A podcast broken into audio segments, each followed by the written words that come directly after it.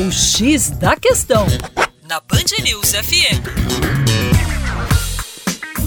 Olá, meu caro ouvinte Band News, com vocês, João Marcelo Geografia, falando hoje sobre as desigualdades do estado de Minas Gerais.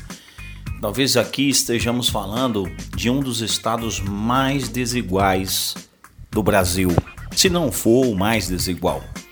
Quando pensamos na porção centro-sul do nosso estado, Triângulo Mineiro, sul de Minas, zona da Mata Mineira, pensamos em regiões dinâmicas da agropecuária, regiões conectadas aos grandes mercados consumidores, com a presença de uma infraestrutura predominantemente moderna, com grande oferta de energia, com uma malha rodoviária de melhor conservação, Pensando na região centro-norte do estado, encontramos o norte de Minas e no Vale do Jequitinhonha regiões de indicadores socioeconômicos que permitem caracterizar essas regiões junto com o chamado polígono da seca, que marca os piores indicadores sociais do Brasil, o chamado sertão nordestino.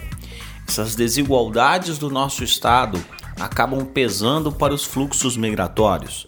Sabemos que Belo Horizonte, em especial a região metropolitana, é uma região captadora de fluxos, especialmente do norte e do nordeste de Minas. Então, o contexto migratório do sertão, do semiárido, também se faz presente nas nossas terras.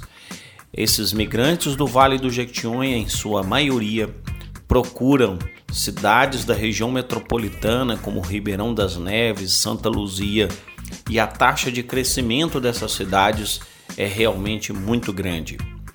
Como essas cidades não desenvolveram uma infraestrutura para esse tamanho populacional, acabam funcionando como cidades dormitório, o que intensifica o fluxo migratório pendular diário dessas populações para a cidade de Belo Horizonte.